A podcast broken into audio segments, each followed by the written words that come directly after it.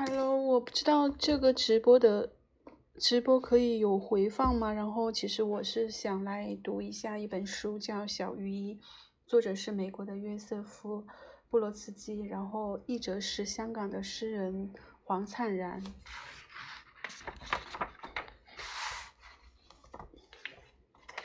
他这本书是献给他的纪念父亲和母亲，以及纪念卡尔雷普罗夫。然后在正文的前面有引用了一句切斯瓦夫米沃什写给恩恩的哀歌的一句话：“心并不死去，但我们以为它应会死去。”跟一般失败比较，试图回忆过去，就像试图把握存在的意义，两者都使你感到像一个婴儿在抓篮球，手掌不断滑走。我对我的生活的记忆少之又少，能记得的又都微不足道。那些我现在回忆起来的使我感兴趣的思想，其重要性大多数应归功于产生它们的时刻。如果不是这样，则他们无疑都已被别人更好的表达过了。一位作家的传记是他的语言的转折。例如，我记得在我十岁或十一岁的时候，想起马尔克斯的名言。存在决定意识，存在决定意识。我居然忘记我读到哪里去了。觉得只有在意识学习、掌握疏离的艺术时，这个说法才是真的。之后，意识便独立自主，并可以决定和忽略存在。在那种年龄，这不是是一个发现。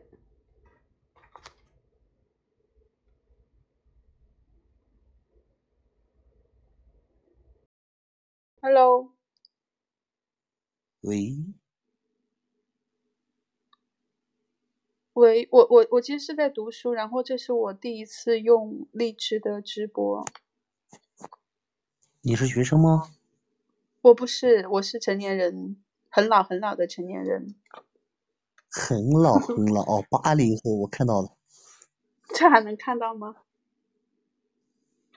我看到了，看到你那个简介了。哦，我可以继续读书吗？哦，那你读吧。我嗯，好，你如果不方便，你可以挂。对，你可以挂也可以，没关系的啊。好，好，好，好，那我就不打扰你了啊。好，再见。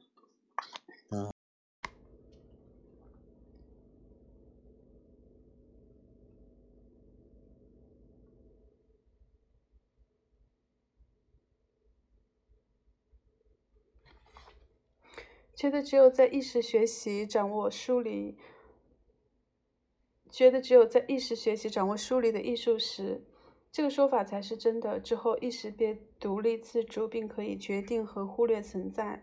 在那种年龄，这不只是一个发现，却说不上值得记录，因为这肯定已被别人更好的阐述过了。存在决定意识的是精神楷形文字的完美例子。至于谁首先破译它，其实并不重要。因此，我写这篇文章并不是为了纠正记录，根本没有这样的记录，即使有，也是微不足道的，因而也是未被歪曲的，而主要是为了一个平常理由，也即作者为什么写作，刺激语言或被语言刺激，并且这一回是被一门外语，我所记得的那么一点点，又因为用英语来回忆而缩得更小了。首先。我最好还是相信我的出生证，上面写明我一九四零年五月二十四日生于俄罗斯列宁格勒。尽管我厌恶用这个名字来称呼这个城市，很久以前普通人都仅仅用彼得来自彼得堡这个文号来称呼它。这两行就业，老彼得摩擦人们的两类，在民族经验中，这座城市肯定是列宁格勒无疑。在其内容的日益粗俗化中，它愈来愈成为列列宁格勒。此外，作为一个词，列宁格勒对俄罗斯人的耳朵来说听起来已经中立，如建筑或是香肠。然而，我宁愿称它彼得，因为我尚能记得这座城市看上去还不像列宁格勒时的样子。就在战争刚结束之时，之后偏灰、暗绿色的建筑物表面留下一个弹孔，空荡、没有尽头的街道，没几个过路人，车辆也少。一种因此而来的近乎饥饿的表情，有着更明确的，如果你喜欢，也可以说更高贵的面貌。一张清瘦坚硬的面孔，其河流那深奥莫测的闪烁，反映在其空洞的窗口的眼睛里。既然是一个幸存者，就不应以列宁来命名。在那些庄严的布满豆巴的建筑物表面背后，在旧钢琴、破地毯、沉重铜框里蒙尘的油画，围城其间被铁炉消耗掉的家具残余，尤其是椅子中间，一种微弱的生命正发着微光。我记得，当我上学途中。经过这些建筑正面时，我完全沉浸于想象，在那些有骨气的旧墙纸的房间里，到底正发生什么事情。我必须说，从这些建筑物正面和门廊，古典的、现代的、折中的，连同他们的廊柱、半露柱和涂上厚厚泥灰的神秘动物和人物的头像，从他们的装饰和支撑阳台的女女像柱，从他们入口处壁龛中的躯干。雕像，我所学到的关于我们这个世界的历史，要比后来从任何书本中学到的多。希腊、罗马、埃及，他们全都在那里，全都在轰炸期间吃了炮弹。从那条流向波罗的海的灰色反射的河流和河流里，偶尔一艘在急船中挣扎的拖船，我学到的关于无限和禁欲的知识，要比从数学或芝诺那里学得多。所有这一切，对于列列宁无关。而我想，大概在我上一年级的时候，我就已经开始鄙视他了。与其说是因为他的政治哲学或实践，我七岁的时候对此几乎一无所知，不如说是因为他那无所不在的画像。这些画像充斥于几乎所有课本、所有教室墙壁、邮票、钞票等，描述他、描绘他一生不同年龄和阶段的形象，有。婴孩列宁，金黄色鬓发，看上去像一个小天使。然后是二十多岁和三十多岁的列宁，秃头、紧张，脸上那个毫无意义的表情可以被误解为任何东西。就说有目标吧。这张面孔在某种程度上萦绕在每一个俄罗斯人眼脑中，并暗示某种标准的人类面孔，因为它完全缺乏特征。也许恰恰因为这张面孔没有任何特征，所以它。暗示诸多可能性，然后是烧老的列宁，头头更秃，留欠形胡须，穿三件式安斯套装，有时候微笑，但大多数时候是站在某辆装甲车上或某次党代表大会讲台上向群众发表演说，一只手伸向空中，上有一些别体。列宁戴工作帽，翻脸上别了一朵康乃馨，穿马甲。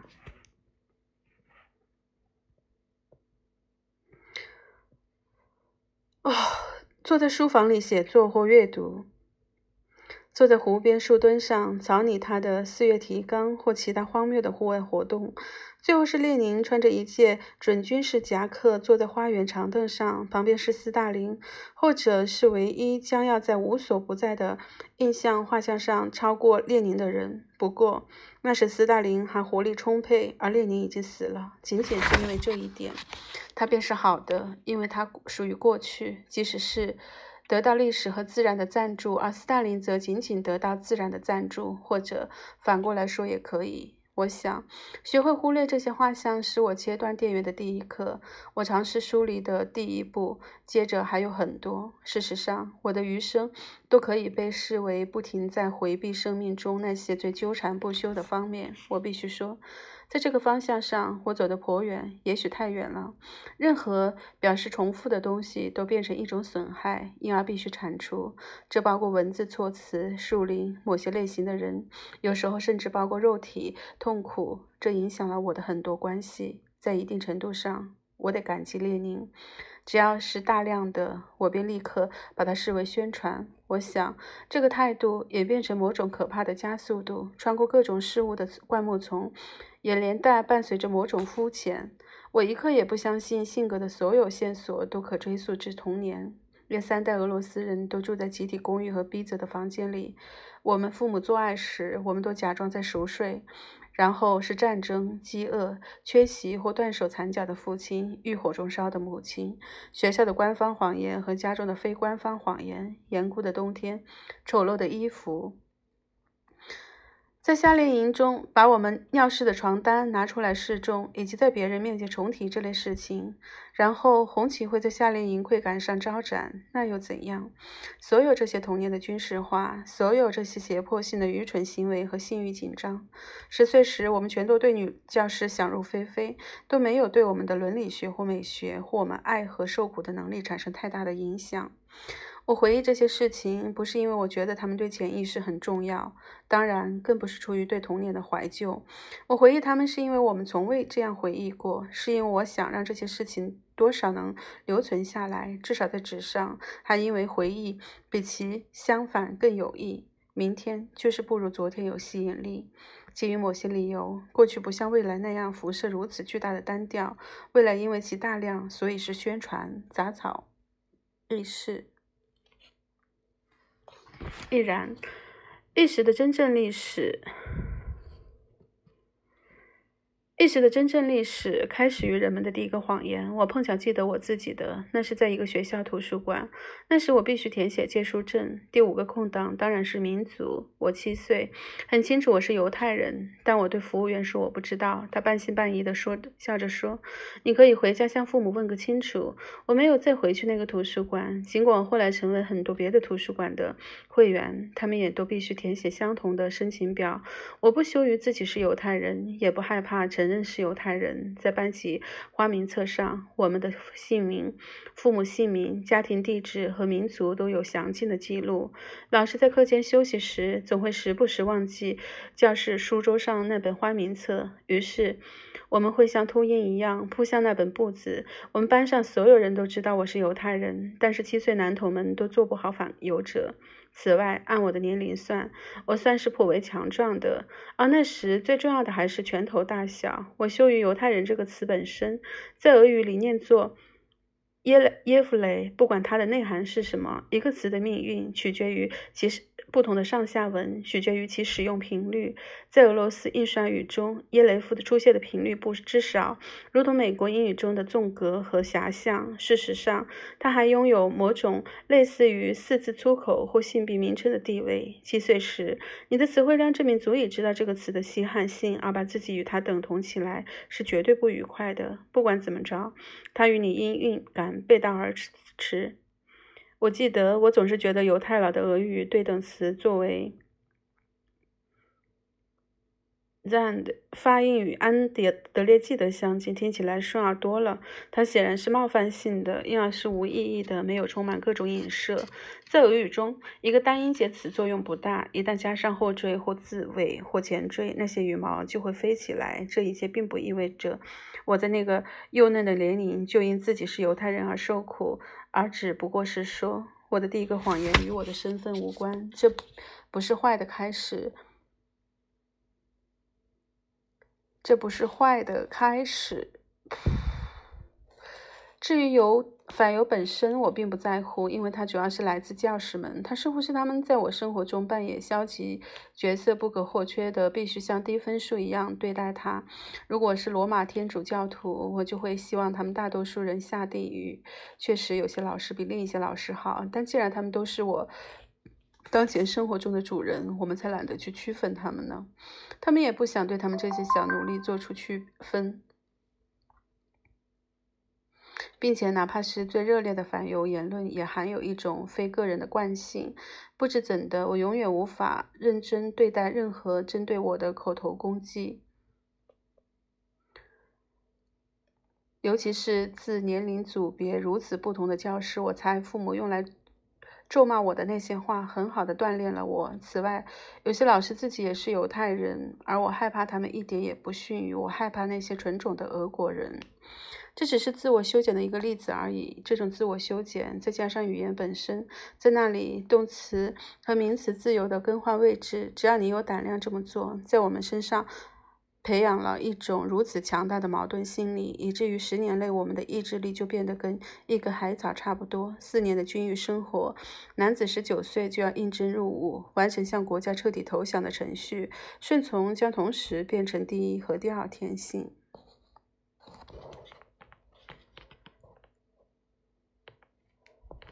结束。